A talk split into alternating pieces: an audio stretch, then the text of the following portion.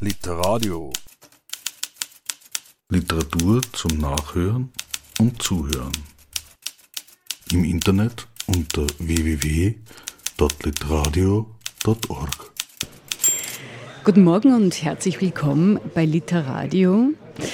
Mein heutiger Gast, seines Zeichens Autor, Biograf, Kulturmanager und Sprecher der Landesgruppe Österreich der Kulturpolitischen Gesellschaft. Herzlich willkommen, Fabian Burstein. Hallo. Vielen Dank für die Einladung, ich freue mich sehr. Es gibt ein Zitat zum Kulturbegriff von Karl Kraus. Und das ist ein Zitat, was mich immer so ein bisschen grinsen lässt, innerlich, wobei es natürlich auch ein zynisches Grinsen ist. Und dieses Zitat lautet, wenn die Sonne der Kultur niedrig steht, werfen selbst Zwerge einen Schatten. Du hast jetzt ein Buch geschrieben mit dem Titel Eroberung des Elfenbeinturms, Untertitel Streitschrift für eine bessere Kultur bei der Edition Atelier erschienen. Kultur ein zentraler Begriff und gerade vor dem Hintergrund dieses Zitates. Wie hoch steht denn die Sonne der österreichischen Kultur? Brauchen wir noch einen Sonnenschirm oder schon die Vitamin D-Kapseln als Ersatz? Naja, diese Frage äh, würde ich ambivalent beantworten. Zum einen haben wir natürlich eine wunderbare Kulturinfrastruktur, das muss man mal ganz klar festhalten. Wir haben die Gebäude, wir haben die Räume, wir haben die Flächen, wo wir ganz viel Platz hätten, um dieses Thema fantastisch auszurollen. Und, und das dürfen wir auch nie unterschätzen, wir haben hier eine Förderstruktur und eine Finanzierungsstruktur, die im europäischen Vergleich sensationell ist. Ja. Also der Steuerzahler, die Steuerzahlerin pumpt enorm viel Geld in das kulturelle System. Und das sind natürlich mal per se gute Grundvoraussetzungen. Was die andere Seite ist, ich denke, wir haben es in den letzten 15 bis 20 Jahren verabsäumt, ähm, dieses Privileg auch als solches zu sehen und das voll auszuschöpfen. Es soll heißen, dieses viele Geld, das die öffentliche Hand und damit wir alle in diesem wichtigen Bereich vollkommen zurecht pumpt, kommt nicht uns allen zugute. Ja? Also es sollte eigentlich eine Selbstverständlichkeit sein, dass der Querschnitt der Menschen, die dieses Geld da einzahlen, und das ist nicht eine Gruppe, sondern das sind alle, ähm, in gleichem Maße auch davon profitieren sollen und auch den Anspruch haben, dass die Menschen, die, dieses, die das Programm machen, die das steuern, ähm, auch den Ehrgeiz haben, die Menschen in dieser Breite zu erreichen. Und da ist es natürlich ähm, schon ein Affront, was sich gerade die großen Tanker in den letzten Jahren da an Attitüde und an Haltung geleistet haben. Ja. Aber gerade wenn es dann um dieses Alle geht, gibt es ja sehr viele unterschiedliche Vorstellungen des Kulturbegriffes an sich. Was bedeutet denn jetzt wirklich konkret die Kultur, von der wir beide jetzt hier sprechen? Für mich äh, ist das ganz einfach und äh, für mich ist Kultur im Wesentlichen künstlerischer Ausdruck äh, der Themen des Hier und Jetzt, aber auch der Vergangenheit, aber jedenfalls gesellschaftliche Themen verhandelt. Und für mich ist die Diskussion um den Kulturbegriff manchmal ein bisschen so ein Vehikel, um Zeit zu schinden. Also was ich zum Beispiel ganz oft habe, wenn ich beginnen will, über Kunst und Kultur zu sprechen, sagt mein Gegenüber, naja gut, wie unterscheidest du Kunst und Kultur? Das ist vielleicht mein Privileg, dass ich kein klassischer Intellektueller bin. Ja. Diese Debatte führe ich nicht. Ja. Kultur ist, ist für mich die Gesamtheit an künstlerischen Ausdrucksformen, unter der Prämisse, dass es sich gesellschaftlichen Themen verpflichtet fühlt. Ansonsten ist das für mich äh, eine Beschäftigungsform, die absolut legitim ist. Aber dieser Zusatz des sich beschäftigen wollens mit der Welt und den Umständen, das gehört für mich zur Kultur dazu.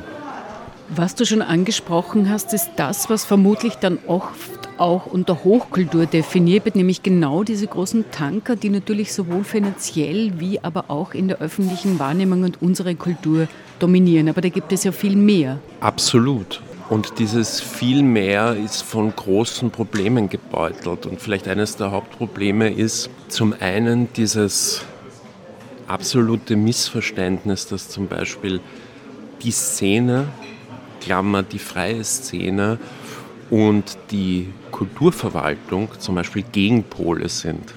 Das ist für mich eines der größten Dramen ähm, eines an und für sich solidarisch sein müssenden Kunst- und Kulturbetriebs. Ja. Diese vermeintlichen Pole sind eigentlich Komplizen dahingehend, ähm, ein Grundrauschen an einem Ort zu erzeugen. Ja. Ich glaube tatsächlich, dass es nicht die Aufgabe der freien Szene sein muss, zwingend breite Publikumsschichten anzusprechen, sondern es ist, diese Szenen sind, sind einfach Sinnbild für eine Vielfalt, für ein Experimentieren, für Räume, die sich dann aber schon noch etablieren und dann in weiterer Folge in diesem Etablierungsprozess auch das Recht haben, verstetigt und institutionalisiert zu werden und die Rahmenbedingungen zu bekommen. Aber diese Genese, die muss man ganz sauber einfach gehen und beobachten und begleiten. Da gibt es meiner Meinung nach auch nicht viel zu überspringen. Also die, die Vorstellung einer Schauspielerinnengruppe, ich habe eine Idee jetzt für ein Theater und äh, die öffentliche Hand hat mir das Theater zu finanzieren, weil die, die, die Idee toll ist, das ist einfach naiv. Ja? Aber das sind ja nicht viele. Also das heißt, das sind für mich zwei verschiedene Paar Schuhe. Das ist für mich einfach Breitenförderung, ähm, kulturelle Biotope ermöglichen, aus denen dann ästhetische Handschriften, neue Publika, Künstlerinnen und Künstler, äh, Ideen, Strömungen und so weiter hervorgehen. Und die größte Krux vielleicht im Moment ist auch die, dass die Tanker, die großen Betriebe total verlernt haben, in diese Szenen reinzuhören und sich das auch, sich da Dinge rauszunehmen das zu beobachten, zu schauen, was hat denn da funktioniert. Und das ist die, das zweite Missverständnis. Groß, etabliert versus frei, das ist kein Widerspruch, sondern das ist eigentlich ein sich befruchtendes System. Das sollte es natürlich sein, aber man erlebt ja dann schon ganz oft auch auf der anderen Seite, sowohl auf der freien Szene wie bei den hochkulturellen Institutionen, dass es dann eben diese Schranken gibt, die im ersten Moment ideologisch anmuten, aber eigentlich doch strukturelle sind, weil die Freiszene natürlich permanent unterfinanziert ist. Wie du das beschreibst, wenn sich jetzt jemand aus einem großen Theater sich in der freien Szene unter Anführungsstrichen bedienen würde, sagt er schon das Wort bedienen irgendwie, dass das dann als Diebstahl eruiert wird, dass da auch so Pfründe existieren, so vermeintliche. Wie kann man jetzt dieses, diese strukturelle Verschränkung sozusagen herstellen? Was wären jetzt hier die Wege? Dafür gibt es meiner Meinung nach eine einfache Antwort, die aber in der Konsequenz viel Arbeit bedeutet. Ich glaube nicht, dass wir an den Strukturen schrauben müssen. Ähm, das ist meiner Meinung nach ein Irrglaube, dass wir quasi über, die technische, über den technischen Aufbau festschreiben können, dass das funktioniert, sondern es, das, der entscheidende Begriff ist für mich Haltungsmanagement. Ja? und Haltungsentwicklung. Ja. Wir müssen eine, eigentlich eine neue Haltung etablieren auf allen Seiten. Ja. Da, da werde ich hier gerade in Wien oft so ein bisschen so als romantischer Utopist sozusagen eingespurt. Ja. Ähm, ich habe dann nur einfach eine ganz, ganz schlechte Nachricht für alle, die das dadurch relativieren wollen. Ich habe diesen Begriff nicht erfunden, sondern er ist zum Beispiel integraler Bestandteil der Metropolregion Rhein-Neckar, ein Einzugsgebiet von knapp drei Millionen Menschen mit vielen Theatern, vielen sehr, sehr großen äh, Festivals auch, ja, nämlich in allen Sparten. Und dort hat man vor, ich würde sagen, 10 bis 15 Jahren begonnen, in genau das zu investieren, was dazu geführt hat, dass ein, Intendant äh, der Nibelungenfestspiele in Worms den regelmäßigen Austausch mit den Intendanzen des Nationaltheaters Mannheim sucht, um zu jedem Zeitpunkt zu wissen, was machen wir, wo können wir was gemeinsam machen, wo ist es gescheit, das abzustimmen, wie bilden wir sozusagen eine, eine Reise des Kunst- und Kulturpublikums wo ich nicht an ein Haus gebunden bin, sondern eben an die Haltung, dass mich das alles interessiert und dass ich das alles aufsaugen will. Das heißt, und das ist wirklich, und da bin ich jetzt schon langsam verärgert hier, ja, Übrigens auch ein bisschen aus dem journalistischen Kontext, dieses, da gibt es dann so etwas väterlich Erklärendes. Naja, gut, das sind sie halt ein Romantiker und das sowas funktioniert halt nicht. Da muss ich sagen, na, da müssten sie mal ein bisschen halt dann hier rausgehen. Das funktioniert und zwar in einem, einem Markt mit 80 Millionen Menschen. Ja. Das heißt, die Zeiten, wo wir in Wien hier der Welt erklären, wie das mit Kunst und Kultur funktioniert, und das ist die brutale Wahrheit, die sind vorbei. Was hier natürlich schon mitschwingt, ist natürlich deine konkrete Erfahrung, die du seit 2013 im Ausland machst, sozusagen. Dein berufliches Engagement bewegt sich jetzt vorwiegend in, in Deutschland und dadurch hast du natürlich einen ganz anderen Blick gewonnen. Du hast es schon angedeutet, du hast da Best-Practice-Beispiele erlebt, die tatsächlich funktionieren, die Probleme bewältigen können, unter denen die österreichische Kultur leidet. Inwiefern hat sich jetzt dein Blick noch verändert durch diese Auslandssituation? Ich meine, man muss ja ehrlich gestehen, so wie ich jetzt daher rede, bediene ich das übliche Bild des neurotischen Wieners, ja, der mit seiner Heimat hadert. Ja, und leider muss ich sagen, alle Klischees stimmen. Ja. Also ich, äh, ich liebe Wien. Ich habe ja sogar Bücher über Wien geschrieben. Ja, oder ich habe über, über Leute wie den Hansi Lang geschrieben, ja, weil ich das so faszinierend finde. Und ich könnte an dieser Stadt verzweifeln. Und diese Verzweiflung äh, rührt im also verzweifeln, das klingt so pathetisch, also das ist jetzt nur ein bisschen ein Sinnbild. Und was mich schon schockiert hat, ich habe doch sehr bewusste Entscheidung getroffen, wieder verstärkt meinen, meinen Lebensmittelpunkt sukzessive hierher zu verlegen, wegen meiner Familie, wegen meiner Kinder, wegen meiner Frau, also wirklich wegen den weichen, wunderschönen Faktoren des privaten Lebens. Ja. Und ich habe dann zehn Jahre nachdem ich weggegangen bin, eigentlich vertracktere, kompliziertere, ähm, intransparente und bis zu einem gewissen Grad auch korrumpiertere Verhältnisse vorgefunden als zehn Jahre zuvor. Und das ist eigentlich ein kompletter Widerspruch, wie sich ein Ort entwickeln sollte. Ja. Und das hat mich letztendlich dazu bewogen, weil ich jetzt nicht so jemand bin, der dann rumnörgelt oder der sich der sagt, ja, jetzt ergebe ich mich meinem Schicksal und tut mir leid, ja, dass ich mir gedacht habe, na gut, das, da, da muss man eine Debatte anstoßen. Und das war dann letztendlich auch der Grund, ähm, so ein Buch zu schreiben. Ja. Wir haben ja schon von den strukturellen Problemen gesprochen, die natürlich immer stark zusammenhängen und sich gegenseitig quasi dialektisch befruchten, was die ideologischen Probleme betrifft. Und ich möchte jetzt äh, nochmal auf den Punkt zurückkommen. Du hast es schon so ein bisschen implizit angedeutet, das Publikum ist doch hier so ein Knackpunkt. Ja? Diese Ignoranz vieler, sowohl der großen Häuser, aber teils auch der kleinen Szene, die so in der eigenen Blase kocht, mehr oder weniger, die Ignoranz einem Publikum gegenüber, für die eigentlich Kultur gemacht werden sollte, oder? Ja, das ist aber auch, glaube ich, ganz maßgeblich ein, um es jetzt mal hochtrabend zu sagen, ein Sozialisationsproblem auf beiden Seiten. Ja. In unserem Bildungssystem wird kein klassisches Kunst- und Kulturpublikum geformt, das, das das einfordert, gesehen zu werden. Ich, ich kann das jetzt an einem Beispiel sagen. Mein Sohn geht hier in die Volksschule im 8. Bezirk. Mir ist kein, vier Jahre jetzt, mir ist kein einziges Beziehungsangebot des Theaters in der Josefstadt bekannt. Das muss man sich mal vorstellen. Das sind Luftmeter, 200 Luftmeter. Gibt es keine Beziehung dazu. Und da greife ich mir nur im Schädel. Ja. Das ist die eine Seite. Und die andere Seite ist natürlich auch, dass wir in den Kunsthochschulen ähm, hier vollkommen äh, schräge Künstlerinnenbilder vermitteln. Ich kam ja aus dem Verlagswesen, also ich noch dazu aus dem Sachbuchverlagswesen, wo es sehr darum ging, halt Geschichten technisch richtig zu erzählen. Ja. Ähm, wenn sie da mit einem jungen Autor von der Angewandten gesprochen hat, der die Schreibklasse absolviert hat, der hat ihnen irgendwas von Wortmobiles erzählt. Jetzt finde ich das cool, dass das in einer Facette eine Rolle spielen kann. Ja?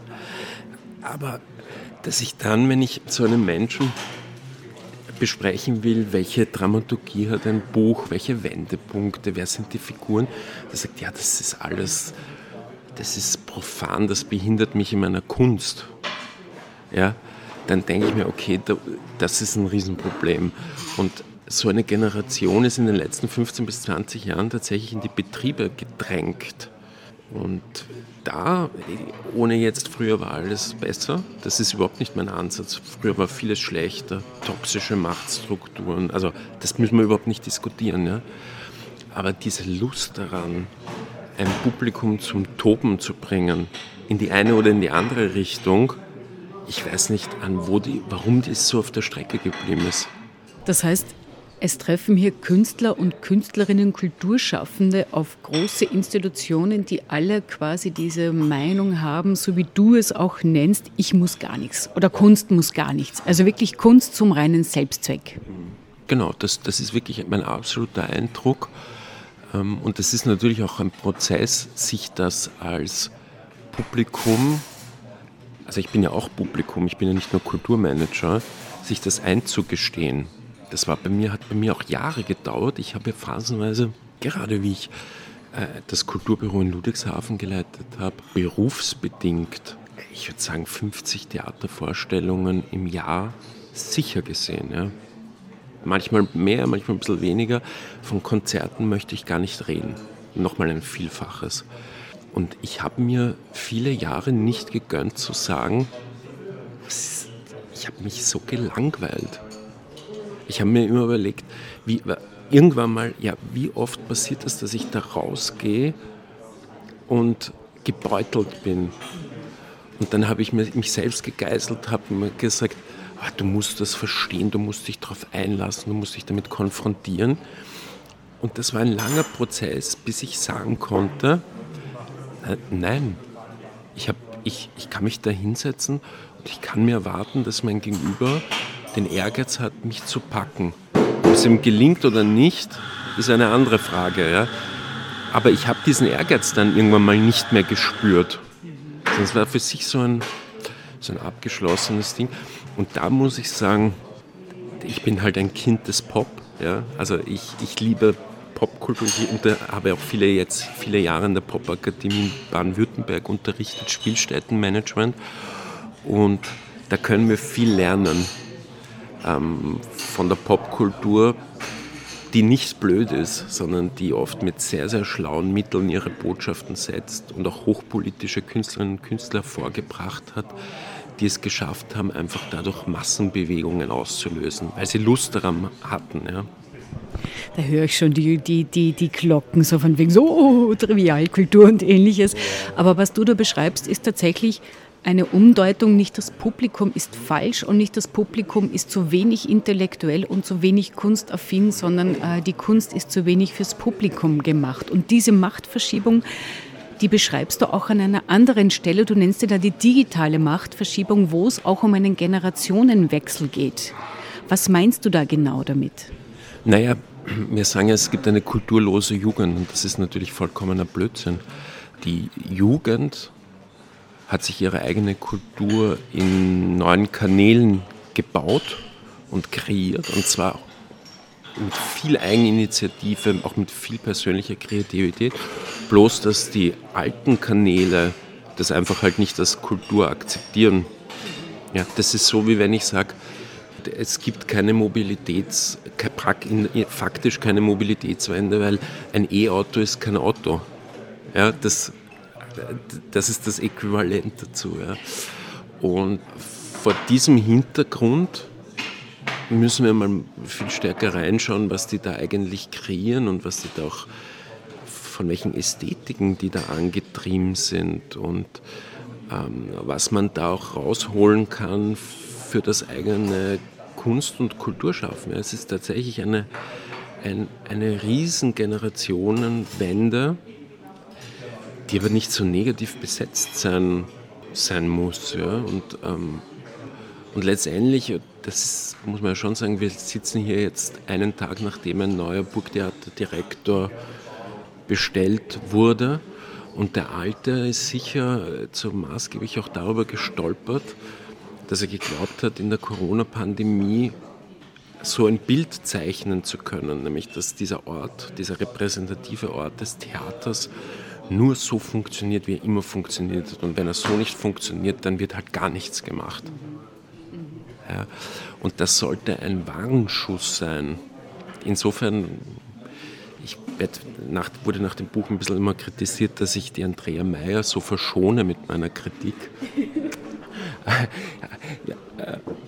ich muss nur sagen, also das hat mich, da hat sie mir wirklich Respekt abgerungen, dass sie sich das getraut hat, quasi diesen Mechanismus auszuhebeln. Ein bisschen traurig bin ich, dass dann die, das, was gekommen ist, auch nicht der große innovative Generationenwechsel war. Aber mein Gott, ich meine, man steckt nicht in ihrer Haut, also man muss auch mal nachsichtig sein. Aber Digitalisierung ist so ein Thema, gerade vor dem Hintergrund der vergangenen zwei Jahre Pandemie, wo natürlich die Digitalisierung oder die digitalen Wege, Kanäle die einzige Alternative waren. Und du sagst zum Beispiel auch schon, das Burgtheater hat die letzten zwei Jahre eher dafür genutzt, äh, das Haus zu renovieren und ähnliches. Und diese digitalen Kanäle sind jetzt schon wieder ein bisschen so am Rückbau, weil viele sagen, nein, das, das höhlt die Kultur tatsächlich aus, das ist nicht der Weg, wie wir uns repräsentieren wollen oder das ist eine oberflächliche Art und das, ist, das entspricht nicht dem, wie wir wahrgenommen werden wollen und ähnliche Dinge sind da im Raum. Warum ist die Digitalisierung aber dann doch eine Chance? Naja, sie ist keine Chance, sondern sie ist einfach äh, äh Tatsache. Ja, also die, die Frage, dass sich ein, ein Theater die äh, sozusagen mit der Frage befassen kann, beziehe ich das ein? Das ist eine vollkommen absurde Frage. Das, das muss Teil einer DNA werden. Und das heißt im Übrigen nicht, dass plötzlich alles nur digital sein muss. Also ich habe einen, es war für mich sehr einprägsam. Ich habe die Bekanntschaft gemacht mit eigentlich dem bekanntesten deutschen Experten für Gamification, der per se so die, die Marke drauf hat, ah, das ist ein Digitalisierungsapostel. Und den seine zentrale Botschaft war immer, dass, nein, das interessiert mich in der Form gar nicht. Ich baue digital-analoge Lebensräume. Ja? Und genau darum geht es. Es geht darum, einen digital-analogen Lebensraum äh, zu bauen. Und das ist ein neuer Lebensraum. Und da gibt es einfach, um in der Metapher zu bleiben, ja, da gibt es den großen Saal und den kleinen Saal und den digitalen Saal. Und genauso die, die Seele sind mal für sich stimmig, mal müssen sie korrespondieren, mal sind sie Teil eines mehrstufigen Konzeptes und so weiter und so fort. Wenn ich aber nach wie vor glaube, Digitalisierung bedeutet, eine Facebook-Veranstaltung zu erstellen für die Theaterpremiere, naja, dann zaubert es mich. Und in Wahrheit auch, äh, wenn ich glaube, es ist mit einem Streaming getan. Auch das ist nicht Digitalisierung. Das ist mal ein Hilfsvehikel, damit lebe ich Beziehung. Und das ist genau das, was, das, was Couchet unterschätzt hat. Ja ich lebe damit, es geht nicht darum, und da geht es nicht mehr um die Kunst und da geht es nicht mehr um Exzellenz, sondern da geht es um Beziehung. Ja, und wenn ich in absoluten Ängsten zu Hause sitze, ja, isoliert bin und mir tausend Fragen durch den Kopf schwirren und ich nicht weiß, wo ich stehe in, diesem, in dieser Krise, dann will ich Beziehungsangebote. Und wenn mir die Kultureinrichtung diese Beziehungsangebote nicht gibt, dann ist das wie bei einem Menschen, dann wende ich mich ab. Ja, also, insofern, für mich stellt sich die Frage nicht, ob, ob und in welcher Gewichtung, das wird sich ständig verändern. Fakt ist, es wird ein digital-analoger Raum sein und den müssen wir ausgestalten mit unter, in unterschiedlichen Facetten, Facetten und Schwerpunktsetzungen. Gut, dann also nicht zurück zur vielgerühmten politischen äh, Rückkehr zur Normalität sozusagen, weil die gibt es so nicht mehr. Was mir in deinem Buch gegen Ende ganz besonders gefallen hat. Ich meine, du formulierst in das ganze Buch über sehr viele, sehr konkrete Alternativen zu dem, die grundsätzlich viele der Probleme vielleicht bewältigen könnten oder zumindest verändern könnten in eine positive Richtung. Und alle diese Angebote, die du da formulierst oder Möglichkeiten sind getragen von einer von einer Neugier. Sie sind getragen von Solidarität und einer, wie du es nennst, warum nicht Mentalität. Das ist natürlich jetzt ein, eine große Frage, aber was genau meinst du damit, mit Neugier, mit Solidarität zueinander, mit einer Warum nicht Mentalität? Naja, warum nicht ist einfach ein Angebot, äh, Dinge einfach einmal zu probieren. Ja? Und ich finde, es ist einfach die, die wienerische Form von Neugier. Ich finde, man muss ja jetzt nicht, man kann ja gewisse Mentalitäten auch akzeptieren. Ja? Ähm, in der deutschen Gründlichkeit quasi, die, in der ich jetzt äh, geprägt wurde die letzten zehn Jahre, gibt es diese Haltung nicht, warum nicht, sondern da gibt es äh, einen Raum mit 80 Millionen Menschen, irrsinnig vielen Ballungszentren, brutalsten Standortwettbewerb und da sagt ihnen nicht ein Dezernent, naja, schauen wir mal, warum nicht, ja, sondern da sagt ihnen, der, hören Sie mal zu, wir haben nicht äh, unsere Fördermittel oder unsere, unsere öffentlichen Budgetmittel sind nicht unerschöpflich. Ich will jetzt sehen, dass diese Einrichtung innerhalb von drei Jahren einen Relevanzgewinn mit folgenden Ziel- und Leistungsvereinbarungen hinlegt und dann daran werde ich sie messen. Das ist so. Ja. Die, das, der Begriff der Ziel- und Leistungsvereinbarung hat meine letzten zehn Jahre geprägt. Ja, mit profanen Kennzahlen auch. Ja. Also da, ist, da heißt es dann nicht irgendwie, schauen wir mal, sondern die schauen dann wirklich. Ja, genau, genau, das wird dann erhoben und so weiter. Das muss ja jetzt nicht überall so sein. Ja, es geht ja jetzt nicht darum, alle glauben ja immer, dass ich denke, es muss Wien wie Deutschland werden, überhaupt nicht. Ich erzähle halt nur, wie es auch ginge. Ja? Und ich finde, warum nicht ist ein guter Kompromiss, ja? dass ich sage, gut, ich weiche nicht von meinem Standpunkt ab, ich sehe das so, aber ich habe die innere Größe zu sagen, wir probieren es, wir schauen uns das einmal an. Ähm, wenn jemand mit einer Idee kommt, sage ich, na gut, warum nicht? Probieren wir es halt mal. Und dann, weil tatsächlich den Luxus haben wir jetzt gerade bei den Theatern, die sind so, so katastrophal ausgelastet. Ja schlimmer kann es fast nicht werden. Das, äh, sozusagen der nächste Schritt wäre, dass der Gesetzgeber sagt, ich stelle nicht mehr diese Budgetmittel für sowas bereit, weil mich kostet ein Theaterbesuch einer Person so viel Geld, muss ich mit so viel Geld stützen. Ja, das kann sich eine Öffentlichkeit nicht mehr leisten. Ähm, ja, heute, im, heutigen Standard ist erschienen ein Kommentar, so ein, so ein, das übliche Spiel steckt das Theater in der Krise mit zwei Standpunkten und da ist der Standpunkt der, der Kulturstadträtin Kaup Hasler und meiner quasi gegenübergestellt. Ja. Und ich stehe wenig äh, überraschend für den Standpunkt, ähm, das Theater ist in der Krise und wir müssen jetzt mal anzahnen, um es wieder zu sagen. Und die, die andere Seite ist eher so, nein, das sind noch quasi die Auswirkungen der Krisen und so. Und das halte ich vor dem, wirklich vor dem Finanzierungshintergrund mittlerweile für sehr, sehr gefährlich. Weil wenn mal beginnt, wenn man das zu hinterfragen, was kostet ein Besuch und wie hat sich das entwickelt, dann ist das ein Thema, mit dem kann man populistische Politik machen gegen Kultur. Ja? Und da müssen wir aus kulturpolitischer Sicht radikal gegensteuern. Leider ist die Zeit so gut wie um. Was ich auch noch erwähnen möchte, ohne das jetzt genauer zu erklären, das soll dann jeder nachlesen, aber wie weit ist jetzt dein, äh, deine eigene angedachte Zielvorstellung Applaus 2024 gediehen? Ähm, naja, hier in, also ich, äh, für mich ist sie insofern weit gediehen, weil ich verantworte, einen, ich bin ja Leiter eines sehr großen Kulturprogramms im Rahmen eines, eines deutschen Formates, einer Biennale für mich ist es sehr weit gediehen, weil ich das tatsächlich auch versuche umzusetzen und, und zu leben. Ähm, hier in Wien ist sie, steckt diese Vision noch eher in den Kinderschuhen. Aber was nicht ist, kann ja noch werden. Also ich glaube, äh, ich bin da total optimistisch oder ich werde auch meinen Beitrag dazu leisten, versuchen zu leisten, dass das auf die politische Agenda kommt. Herzlichen Dank für die Zeit und natürlich für das Gespräch und auch die, die, die vielen Hinweise, die, die, die mich auch zum Nachdenken bringen, auch aus meiner eigenen Praxis und Erfahrung heraus. Fabian Burstein, Eroberung des Elfenbeinturms, eine Streitschrift für eine bessere Kultur, erschienen bei der Edition Atelier. Vielen Dank und ich hoffe, wir sehen uns wieder. Ja, unbedingt. Ich, ich gehe fest davon aus und freue mich darauf.